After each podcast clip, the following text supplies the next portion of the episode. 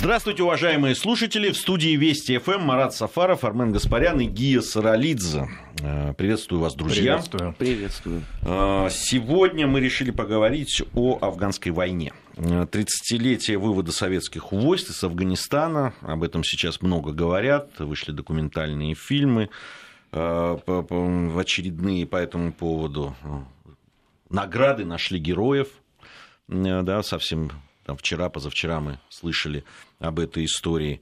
А, ну, понятно, что у нас программа «Нас вопрос», и о афганской войне мы поговорим э, под именно этим ракурсом. Афганской, именно с афганской войной э, связывает э, попадание в Советский Союз экстремистских идей. Об этом много, кстати, говорили. Понятно, не в советский период, тогда был да, пролетарский интернационализм там, и, и все такое. Вот. Но в, об этом говорили. Э, о том, что вообще участие в афганской войне во многом предопределило да, там развал СССР, об этом тоже говорили, в том числе и с национальной точки зрения, потому что утверждалось, что война в Афганистане в была очень непопулярна в республиках Средней Азии, например. Вот об этом комплексе э, вопросов сегодня мы э, поговорим. Э, как всегда, у нас будет включение наших партнеров, аналитиков информационно аналитического портала «Вестник Кавказа». Но прежде чем мы вот свяжемся с Евгением Николайчук, сегодня у нас должен быть на связи, Марат, все-таки вот с твоей точки зрения, ты много занимаешься этой проблематикой, на твой взгляд, ну, там, мы потом глубже об, об этом поговорим, но все-таки имела ли э, там, да, десятилетняя война в Афганистане, вот эти последствия, о которых я сказал, о, о внедрении вот этих экстремистских идей э, в советскую и постсоветскую Центральную Азию? То, что экстремистские идеи через реку Пянш пересекали границу, это очевидно, поскольку до начала афганской войны в 70-е годы представление и советского руководства, и советских идеологических структур, и востоковедения, кстати говоря, относительно э, исламского фактора было очень и очень приблизительное и даже отчасти наивное, поскольку очень долгое время предполагалось, что во многих мусульманских странах Ближнего Востока и в Афганистане утвердится такая, та или иная форма исламского социализма. То есть такого социализма, но только лайт, с какими-то вот такими мусульманскими чертами и а, некой консолидацией марксизма и шариата. И к концу 70-х годов стало очевидно, что эта идея даже в баасистских странах, где вроде бы режимы политические были уже социалистической ориентации, уже стала исчерпываться. И, конечно, здесь я бы еще помимо начала афганской войны 79 -го года, еще одно событие 79 -го года, как некий поворот вообще на эту тему и Советского Союза, и Соединенных Штатов, вообще западного мира, это исламская революция в Иране. Она очень четко корреспондируется с афганской войной. Что же касается проникновения идей, безусловно, надо учитывать, что значительная часть а, военнослужащих, участвовавших в ограниченном контингенте в эти 10 лет, были призывниками из Средней Азии. И, безусловно, а, оказавшись в информационном вакууме живя, да, и вдруг оказавшись по ту сторону реки, что называется, или, как говорили в Афганистане, речки, да, они узнали вообще о существовании этих идеологий. Конечно, они стали постепенно проникать. Но я бы еще э, а, все-таки не сбрасывал со счетов и фактор советологический, то есть фактор э, тех идеологических концепций, которые это усиливали не с востока, а с запада. Мы об этом обязательно поговорим. У нас сейчас на связи аналитик информационного портала «Вестник Кавказа» Евгений Николайчук. Евгений, здравствуйте. Добрый да, э, слушаем ну, вас. Э, накануне исполнилось 30 лет со дня вывода ограниченного контингента советских войск с территории Афганистана. Закончилась э, афганская война, как ее привыкли называть, за долгих 10 лет.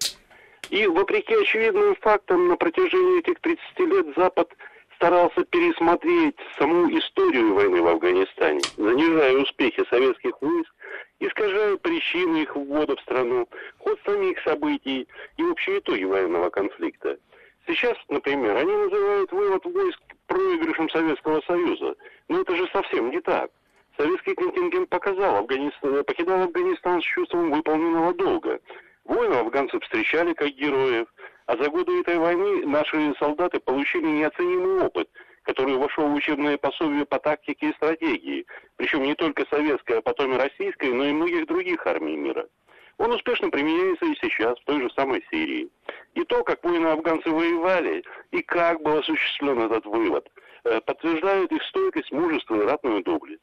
Афганскую войну прошли более 625 тысяч человек.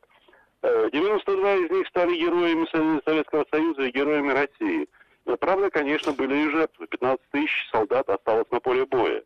Эта война уже названа уникальной. Ее уникальность заключается в том, что Советский Союз не только воевал, но и занимался обустройством Афганистана. Там строили жилые дома, больницы, школы, детские сады. Советские врачи и педагоги лечили людей и учили мирное население, оказывая соседу грандиозную гуманитарную помощь. И, уходя, оставили стране новые кварталы, новое мышление и новую экономику. И сейчас, спустя десятилетия, афганцы, многие из которых, когда были маджахедами, сражались против советской армии, с уважением говорят о советских воинах и офицерах, как об отважных воинах, обладавших настоящим боевым духом и несгибаемой волей. Они уважают советского солдата за его стойкость, мужество, героизм, которые тот проявлял всегда и везде. С теплом отзываются они и о гражданском персонале, строителях, врачах, инженерах, учителях, за их профессионализм, доброту и отзывчивость. Если говорить об идеологии, то весь советский контингент, военный и гражданский, сыграл огромную роль в формировании нового демократического Афганистана, преодолении феодальных пережитков и в формировании курса на сближение со странами, и в первую очередь, конечно, Советским Союзом. В этом плане показательны даже слова одного из самых известных полевых командиров Маджахеда, таджика Ахмадшаха Масуда, э, который уже после вывода нашего контингента не раз говорил в своих интервью э, западным СМИ, я очень сожалею, что советские солдаты были моими врагами. Я бы многое отдал за то, чтобы в той войне мы были союзниками. Несмотря на активную пропаганду, западные спецслужбы не удалось дестабилизировать ситуацию, граничащих с Афганистаном советских республиках, и внедрить здесь экстремистские идеи. Наша идеология оказалась сильнее. Конечно, были опасения, что после вывода войск из Афганистана талибы подойдут к границам с Таджикистаном и Узбекистаном, где сильны позиции исламских радикалов. Но этого не произошло. Вот, э, видимо, пропала связь у нас. Э, ну, спасибо Евгению. Евгений Николайчук, аналитик информационного портала «Вестник Кавказа» у нас был на прямой связи. Со многим э, соглашусь, э, наверное, но вот э, все-таки Армен. Э, да, согласен ли, во-первых, с утверждением Марата о том, что это имело действительно серьезные последствия да, там, в идеологическом плане? И если да, то когда планировалась вот эта афганская операция, как ты думаешь, вообще принимали ли в расчет, что это может произойти? Как-то а, анализировали вот эту угрозу? Ну, прежде всего, я являюсь категорическим противником а, формулировки «вывод войск из Афганистана». Потому что, на мой взгляд, это такое же чудовищное порождение перестройки, как пакт Молотова-Риббентропа, которого никогда не было. А был советско-германский договор о ненападении – и, соответственно, сейчас 30 лет со дня окончания операции 40-й армии в Афганистане. Давайте научимся все-таки уважать собственную армию а не повторять э, странного рода формулировки, пользуясь тем, что они якобы э, уже устойчивые. Это первое. А, второй момент. Э, конечно, при подготовке операции в 1979 году старались учесть все возможные риски и последствия – но сделали это не до конца. Собственно, до конца это вообще никому не удалось сделать. До нас это не удавалось англичанам. Нам это не удалось э, в 1929 году. Это забытая уже история Комкора Примакова, о которой вообще мало кто сегодня ничего может внятного сказать.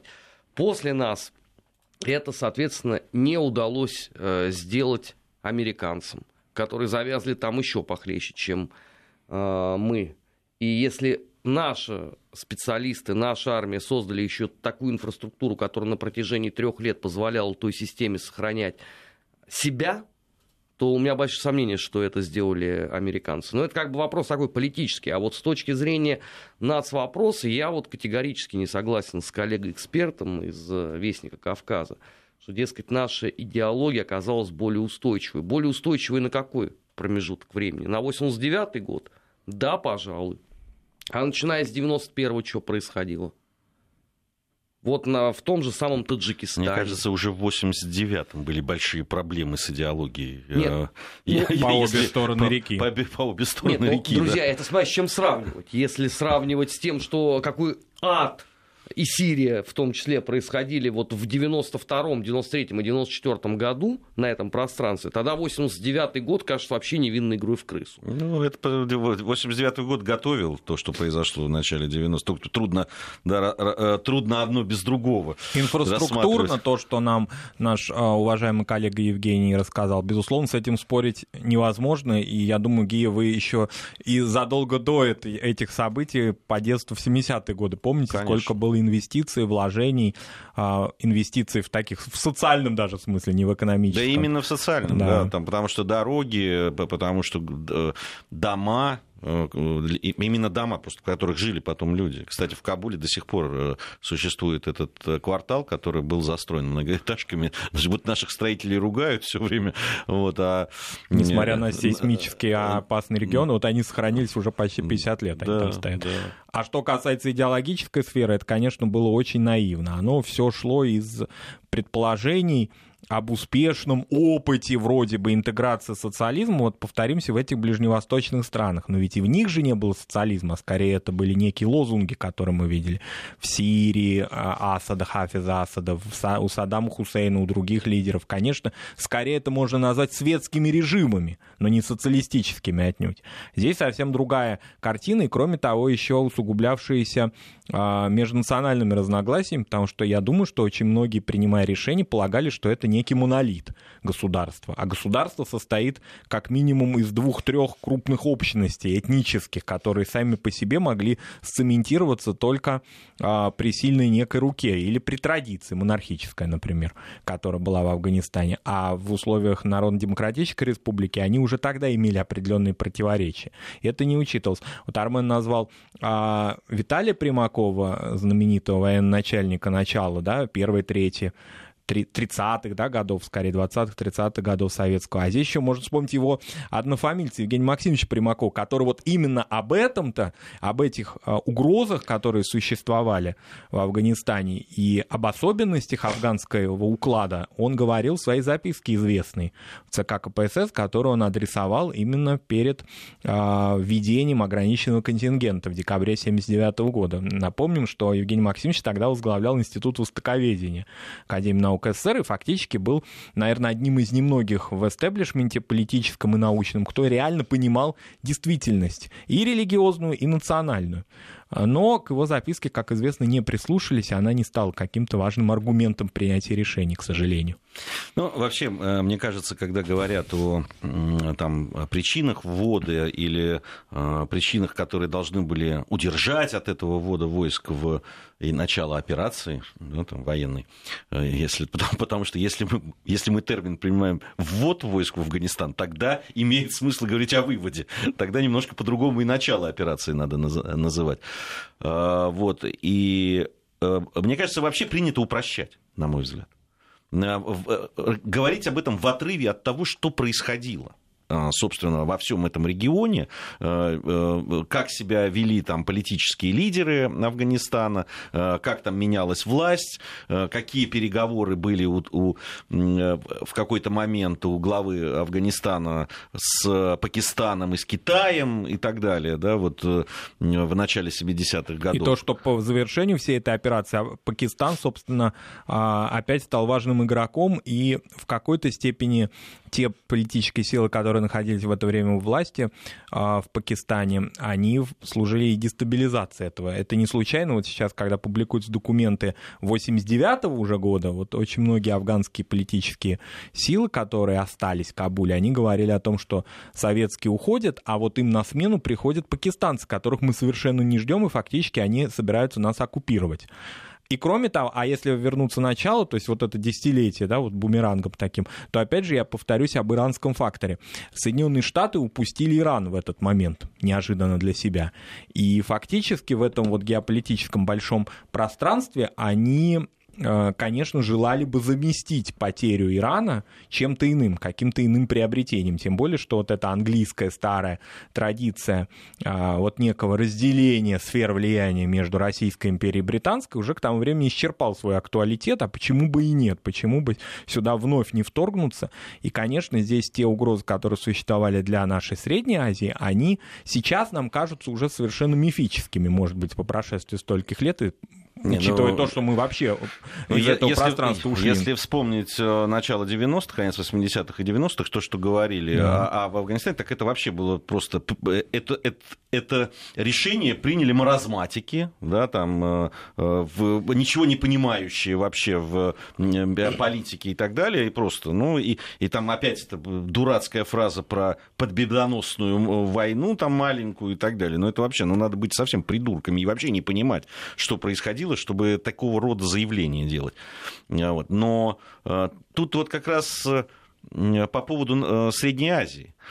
Сейчас мы очень хорошо видим, как Соединенные Штаты, которые не смогли в итоге да, добиться каких-то ощутимых результатов в Афганистане, делают очень любопытную вещь. Они договариваются со вчерашними своими врагами, кровными там, и, там, и, там, с талибами, и начинают потихоньку по этой договоренности перебрасывать эти вооруженные отряды ближе к границе с э, Средней Азией, среднеазиатскими странами. Таджикистан. Да, Таджикистан. Это мы все уже видели в начале 90-х годов. Именно так. Эта же схема вот тогда и была реализована. Это, это к вопросу о том, что мы делали в Афганистане. Просто, просто ну, как минимум задуматься. Я не то, что я не говорю о том, что это решение было правильным, с моей точки зрения.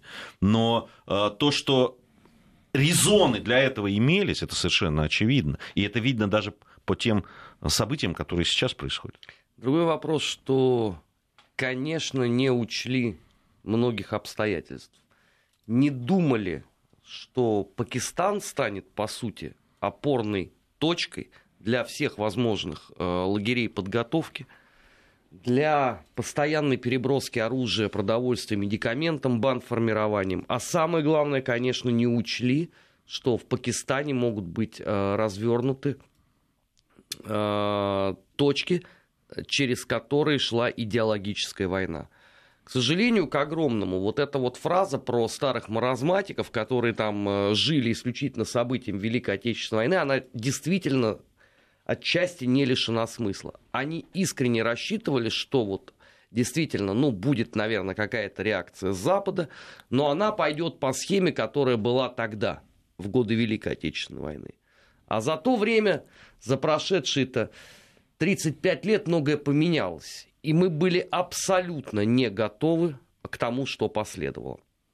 Мы, по сути дела, вышли из этого состояния такого анабиоза с точки зрения военной пропаганды только 1985 году. А до этого была катастрофа за катастрофой, потому что если уже в 1980 году на территории Пакистана были развернуты типографии, которые подделывали основные советские газеты и массово забрасывали их на территорию, которую занимали, э, занимал вот этот ограниченный контингент наших войск, а мы этому, по сути, противодействовать не могли. И, конечно, когда начались вот эти вот, ну ты лучше меня их помнишь, знаменитые международные пресс-конференции, они выбрали свободу. Ведь многие, вот кроме того, что вот там был слоган такой, они выбрали свободу, уже ничего не скажут. А ведь насколько там национальный вопрос был важен. Вспомните, как подбирались люди, которые давали эти пресс-конференции. Вспомните, о чем они говорили. И наша, конечно, военная пропаганда была на тот момент абсолютно к этому не готова. Это была большая проблема. К сожалению, во многом э, мы тот урок усвоить просто физически не смогли, поэтому мы то же самое повторили во время первой чеченской кампании, по сути дела. Вот уже во второй чеченской было иначе. Но лучше поздно, чем никогда усвоить урок. Еще один момент, о котором не могу не сказать. Э, вот эти последние три дня заговорили наши либеральные деятели о том, что именно, значит, операция советских войск в Афганистане способствовала появлению радикального исламизма. Но то есть не инструкторы Соединенных Штатов, которые готовили этих боевиков. То есть не деятели Саудовской Аравии, которые массово оказывали финансовую поддержку, а, не условно те эмиссары, которые потом развозили всю эту литературу, в том числе по территории Советского Союза, начиная там года с 91-го, а опять виноваты мы. Вот удивительно, конечно. Я понимаю прекрасно, что спустя годы можно, наверное, рассказывать что угодно, но живы-то еще и участники тех событий, которые а, могут поделиться воспоминаниями своими, могут рассказать о том, как и что происходило, зачем вот так вот топорно врать, и самое главное, на кого это рассчитано. И учитывая то, что радикальные идеи, они были уже в момент нашего входа в Афганистан. Да, они были а сильно раньше. Сильно там. раньше, то есть они уже тогда сложились. И вот, может быть, можно упрекать в недооценке этих факторов религиозных и этнических наших а, советских руководителей, идеологов того времени, но в том, чтобы мы спровоцировали это, это э, или создали это, это абсолютно миф и ложь который очевиден, поскольку уже в середине 70-х годов это все сложилось идеологически, и в том числе на территории Афганистана. Э, хорошо, продолжим мы э, совсем скоро говорить. Э, наверное, ближе даже там, к нашей именно тогдашней территории, к Средней Азии. Поговорим о том, в каком вообще состоянии идеология была на территории этих республик советских. Напомню, что в студии Вести ФМ Армен Гаспарян, Марат Сафаров и Гия Саралидзе. Новости. После новостей вернемся. Нацвопрос. О чувствительных проблемах. Без истерик и провокаций. Продолжаем нашу программу. Э, Марат Сафаров, Армен Гаспарян и Гия Саралидзе по-прежнему в студии Вести ФМ. Э, Нац вопрос. Сегодня говорим об афганской войне и нац вопросе. Э, вот мне интересно все-таки, да, Армен говорит, что ну, пытались все-таки что-то просчитать и так далее. Но действительно ведь за эти 10 лет даже я, я там смотрел, сейчас не смог, к сожалению, найти эту статистику, количество призываемых из Э, из, Средней, из республик Средней Азии, да, он постоянно увеличивался за эти годы. И, соответственно, э, эти э, ребят из выходцев из республик Средней Азии и в, Афга... и в Афганистане в ограниченном нашем контингенте становилось все больше и больше. Понятно, что они э, больше, чем другие, да, там, э, люди других национальностей были восприимчивы к этой пропаганде. Ну и к тому же потом они возвращались обратно. И особенно учитывая то, что они впервые узнавали, находясь на службе, что на территории Афганистана под таким понятием расплывчатым афганцы да. часто подразумевается не просто мусульмане, но таджики и, и узбеки. Который на севере... Этнические. который на севере Афганистана, вот нам коллега Евгений Николайчук сказал об Ахмад Шахмасуде, можно вспомнить Рашид Дустума, да, например, он узбек был, Ахмад Шахмасуд таджик. Да, понятно, что за, на протяжении 20 века разные векторы развития, да, уже сложились в Средней Азии и в Афганистане. Вот тем критикам а, советской таких культурных проектов и вообще советского присутствия в Средней Азии, которых у нас очень много, и внутри нашей страны до сих пор их много, среди гуманитарной интеллигенции, которые называют наше нахождение там колониальным. Вот таким людям можно посоветовать побывать в двух городах, находящихся не очень далеко друг от друга, или в трех городах, например, в Термезе, скажем, в узбекском, а, и, например, Мазари-Шарифе, афганском. Вот они пусть посмотрят те достижения, которые были осуществлены и которые на протяжении последних лет э, я ну, хорошо помню. Я 3, и там, и там был. 30, да, последних причем, лет. Не причем стерлись. Именно еще в 70-х годах был до начала, соответственно, афганской кампании. Да. И эти все инфраструктурные, культурные, ну вообще вот весь набор того, что принесла советская власть, то, что принесла Россия, можно по-разному называть, да, собственно, а, это а, концентрацию этой культуры, да, и не только, собственно, материальной, но и духовной. И то, что происходит в Афганистане, какая деградация в Афганистане происходила и происходит ну, дальше. Вот здесь вот есть интересная вещь. Вот э, в, в твоих словах, э, Марат, я понимаю, о чем ты говоришь, но в них есть противоречие. Ну вот смотри, люди, которые э, жили в Средней Азии, ну в том же Термезе, например, да, или там, в Ташкенте, или в Душамбе и так далее, приезжает да, в качестве военнослужащего на территории Афганистана. И видит тот же Мазари Шериф там, или Герат там, или еще какой-нибудь афганский город, да тот же Кабул. А и что ему должно понравиться то, что он увидит? А противоречие в том, что он пришел из состояния информационного вакуума. И кроме того, он пришел в 18, 19, 20 лет. А, находясь в советской школе на территории Таджикистана и Узбекистана, он вообще не знал об этом. Он не знал о религии толком, а, только из семьи. Он не знал о том, что на той стороне границы живут его земляки и соплеменники. А здесь сразу мощное воздействие. И этому виной, конечно, отсутствие информации и те идеологические моменты, которые и в Советском Союзе, и в Средней Азии к тому времени были. То есть незащищенные, абсолютно девственные мозги оказались в состоянии мощнейшей пропаганды. Причем не обязательно там американской или пакистанской, а вообще просто пропаганды, земляческой даже. Э, он же не в вакууме находился, не только в расположении своей части, общался с местными жителями. И, конечно, вот это влияние, которое здесь было не на стороне советской власти, это, очевидно, ее идеологические конструкции, которые а, формировались в Москве, не учитывая то, что происходит в Душамбе, в Ташкенте или в Ашхабаде. И, конечно, этот человек сразу же мог перейти на, не, не, не на сторону врага, но, во всяком случае, задуматься о, своем, о своей миссии здесь, в любом случае, да, потому что мы этим не говорим о том, что советские солдаты из Средней Азии были коллаборационисты. Нет, конечно. Просто их идеологическая а, неподготовленность к тому, где они находились, политическая неподготовленность, она была совершенно очевидна. Ну, во-первых, э, обвинять советскую власть в том, что она там ничего не сделала для просвещения с точки зрения религии, это наносить э, оскорбление самой советской власти, которая в гробу видела всю религию, начиная с момента своего зарождения. И, в принципе, э, наверное, до конца советской власти там не сильно это все поменялось. Это первый момент. Второй момент. Число перебежчиков на ту сторону, или вот как Марат говорит, коллаборационистов, если мы считаем непосредственно уроженцев Средней Азии, оно не было настолько превалирующим над условно э, военнослужащими выходцами из э, России, ну, современной России, Украины, Белоруссии или там э, Республик Кавказа. А, безусловно, они на тот момент оказались мало восприимчивыми к пропаганде. Но как только начало рушиться идеологическое обоснование Советского Союза – и как только туда хлынула вся эта литература, вот на этом история закончилась. Мы сделали одну роковую ошибку. Мы, э, завершая операцию там, искренне считали, что в принципе все.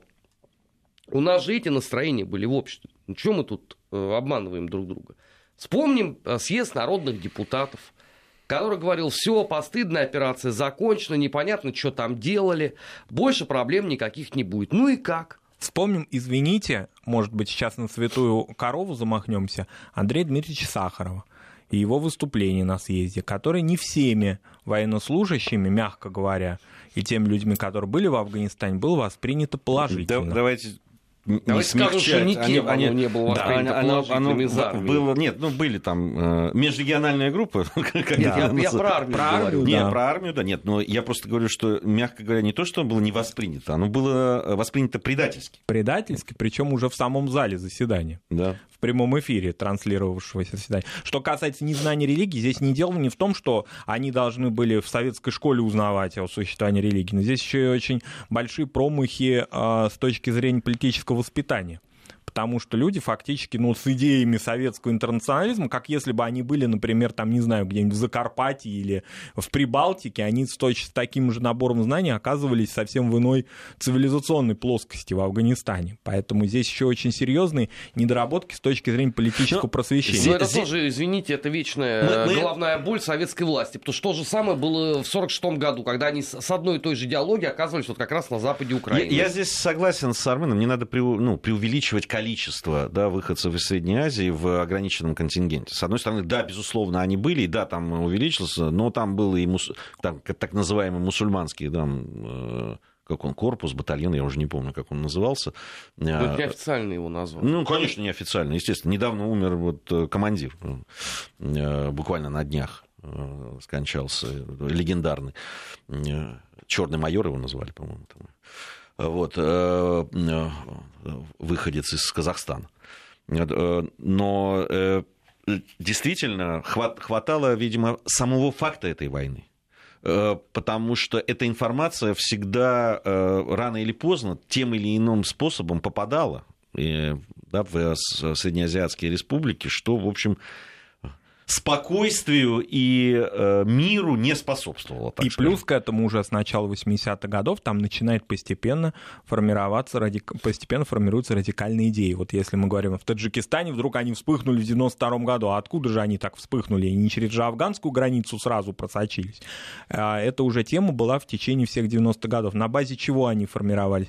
На базе того, что у нас иногда ошибочно, а иногда не ошибочно называют идеями ваххабизма, мне более близко понять салафизма, то есть некого такого ортодоксального понимания ислама, которое для Средней Азии не было характерно никогда, но вот вдруг внешними а, различными каналами стал туда приходить. Прежде всего, географически ближе всего Пакистан и Афганистан, но тот фактор, о котором говорил а, Армен э, Саудийский, его тоже нельзя исключать отсюда. То есть это не обязательно те страны, с которыми Советский Союз имел тесные отношения. Это, а, несмотря на информационный вакуум, эти каналы проходили, просачивались. И уже к тому времени вот эти радикальные движения, они начинали находиться в оппозиции к официальным мусульманским структурам, которые там ну, были. Ну, я правильно понимаю, Марат, что Здесь свою роль сыграло и то, что официальные так называемые мусульманские структуры в той же Средней Азии, которые имели очень серьезную, э, серьезную историю и, э, да, там, и корни и так далее, и влияние на весь остальной мусульманский мир в свое время, что они к тому времени были очень слабы. Они были очень слабы, и они воспринимались населением как некий придаток партийного аппарата. Не случайно, ну это правда, 85 же 9 год, последнего из муфтиев среднеазиатских, Шамсидина Бабаханова, его просто выгнали люди из духовного управления. Они пришли, выгнали, то есть они уже настолько радикализировались, не обязательно э, фундаменталистами они стали, радикализировались до такой степени, что они уже замахнулись на святое, так, в кавычках говоря. Это была такая уже официозная структура.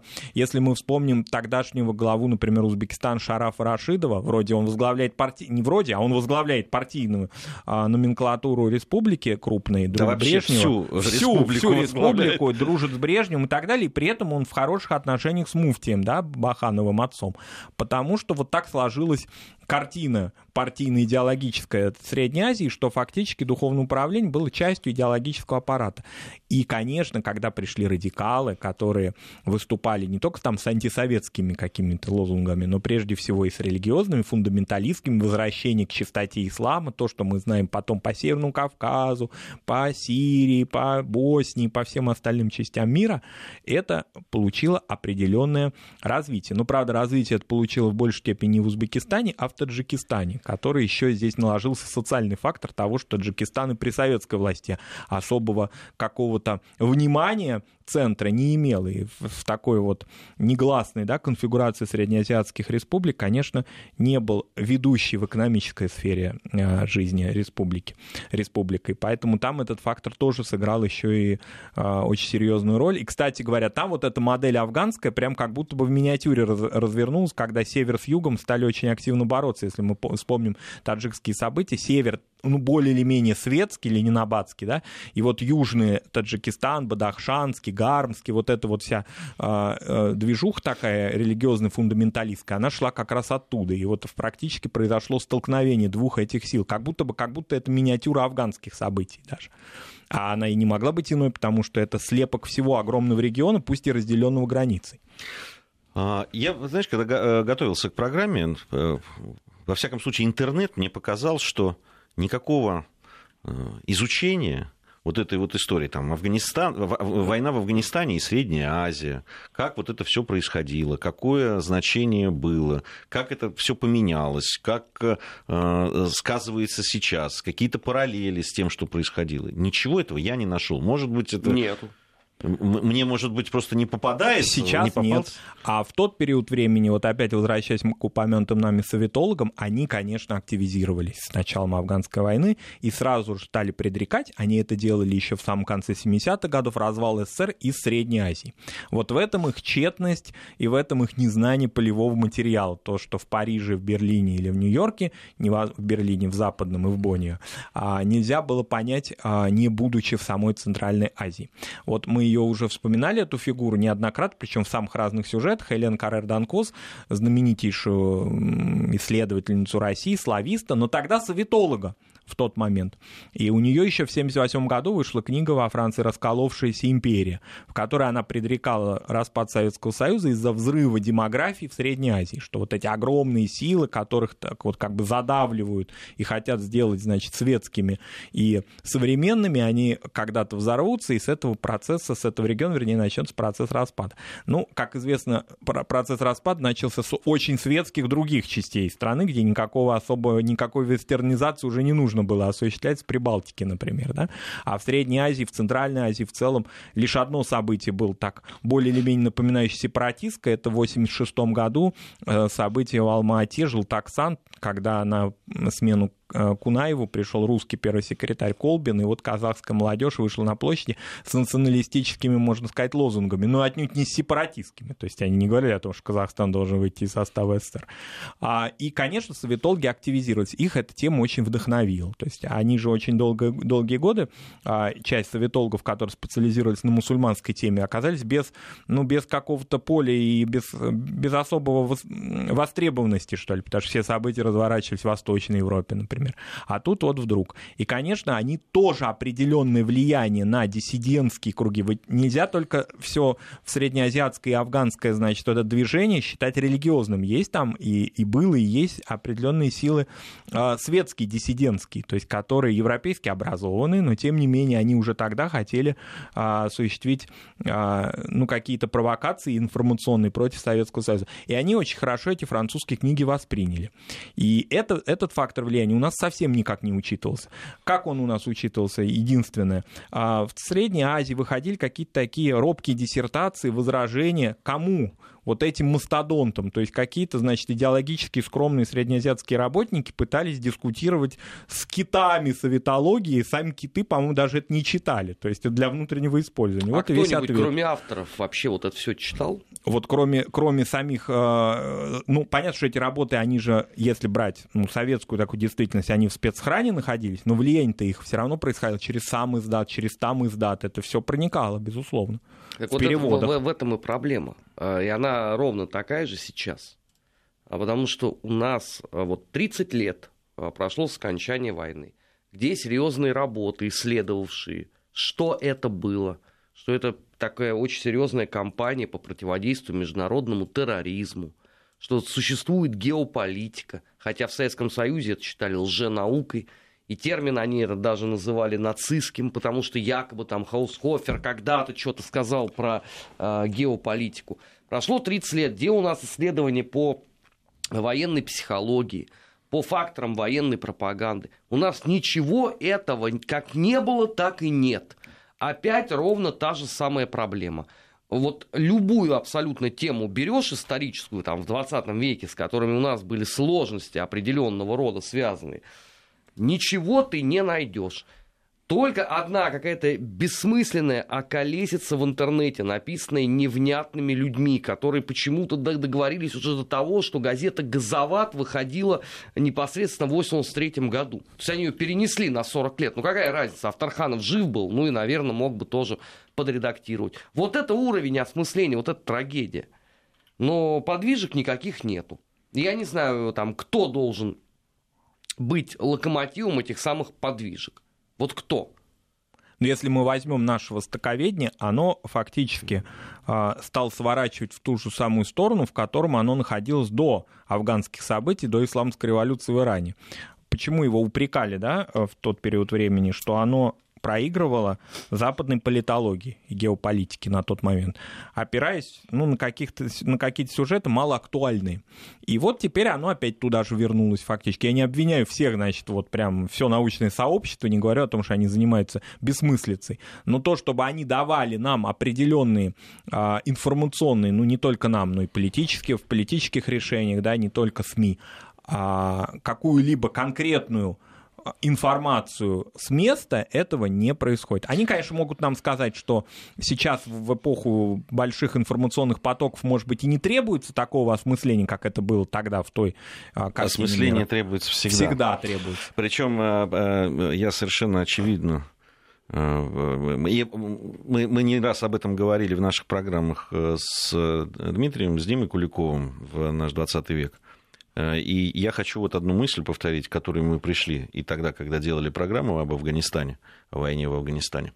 Дело в том, что мы не только не осмыслили, да, так сейчас для того, чтобы делать выводы, но во время самой войны да, была допущена огромная ошибка которые, э, кстати, не повторили сейчас, когда у нас была история с Сирией и продолжается. Дело в том, что сейчас, в отличие от того времени, абсолютно четко да, э, государство, власти дают понять, для чего э, наши ребята сейчас воюют в Сирии. Вот тогда, когда была афганская кампания, нам чего-то несли пургу про э, интернационализм там и прочее. Интернациональный вещи. долг, да. Да, интернациональный долг и о том, что там деревца сажают. И, ну, стадионы открывают. Стадионы, это, это тоже было. Это все тоже было. И, и, и, и э, это правильно, и надо было это показывать. Но надо было Но абсолютно... служу Советскому да, Союзу. Надо было абсолютно четко дать оценку да, то международной а, политики. Надо было абсолютно четко сказать, что мы там делаем. И об угрозах, которые и об, существуют. угрозах, которые существуют. Для На, нашей страны. Для нашей всего. страны, для а республик для Средней Азии. Да, движения конечно. Вообще. Это, это да, да, э, абсолютно четко. Ну, люди, которые посылали своих сыновей, ребята, которые туда ехали, абсолютно четко должны были понимать. Второе э, те ребята, которые возвращались, да, особенно это касается там, да, конец, там, да, то есть середина 80-х там, и так далее, а, они были абсолютно брошены. Эти ребята, которые геройски воевали и защищали э, э, интересы своей страны, оказались изгоями в своей стране.